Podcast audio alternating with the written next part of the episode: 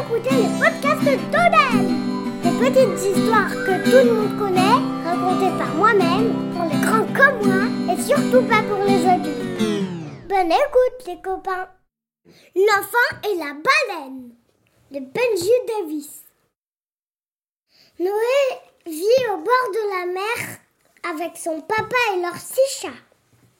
Chaque matin, le papa de Noé partait tôt pour une longue Il ne rentrait jamais avant le soir. Une nuit, une grosse tempête secoua à la maison. Le lendemain matin, Noé descendit à la plage pour voir ce que la mer avait laissé derrière elle. En marchant sur le rivage, il aperçut au loin quelque chose. Noé s'approcha. Ne croyait pas ses yeux. Une petite baleine était échouée sur le sable. Noé ne savait pas quoi faire. La baleine ne pouvait pas rester hors de l'eau. Il faut l'aider vite, pensa-t-il. Noé fait de son mieux pour que la baleine se sente bien. Il lui raconta sa vie sur l'île. La baleine écoutait avec attention. La nuit tombait et le ciel s'assombrissait. Noé avait peur que son père se fâche en voyant une baleine dans la baignoire.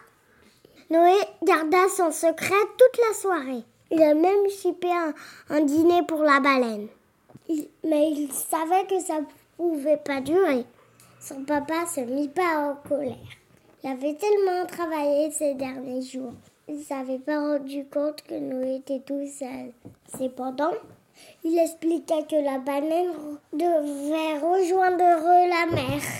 C'est là qu'elle habitait.